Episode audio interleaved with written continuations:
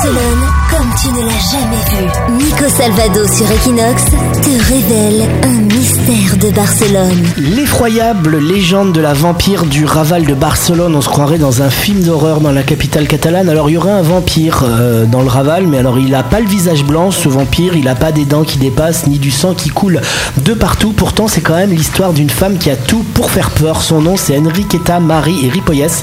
Elle est née dans les années 1910. Elle habitait dans le Raval et elle a enlevé des bébés et des jeunes enfants pour les tuer et les cacher chez elle dans son appartement du Raval pour ensuite, comme la légende le raconte, faire des pommades avec les os des enfants, des meurtres atroces qui ont fait la légende de cette vampire dont l'histoire continue de traverser les générations et de faire du Raval un quartier un petit peu horrifique.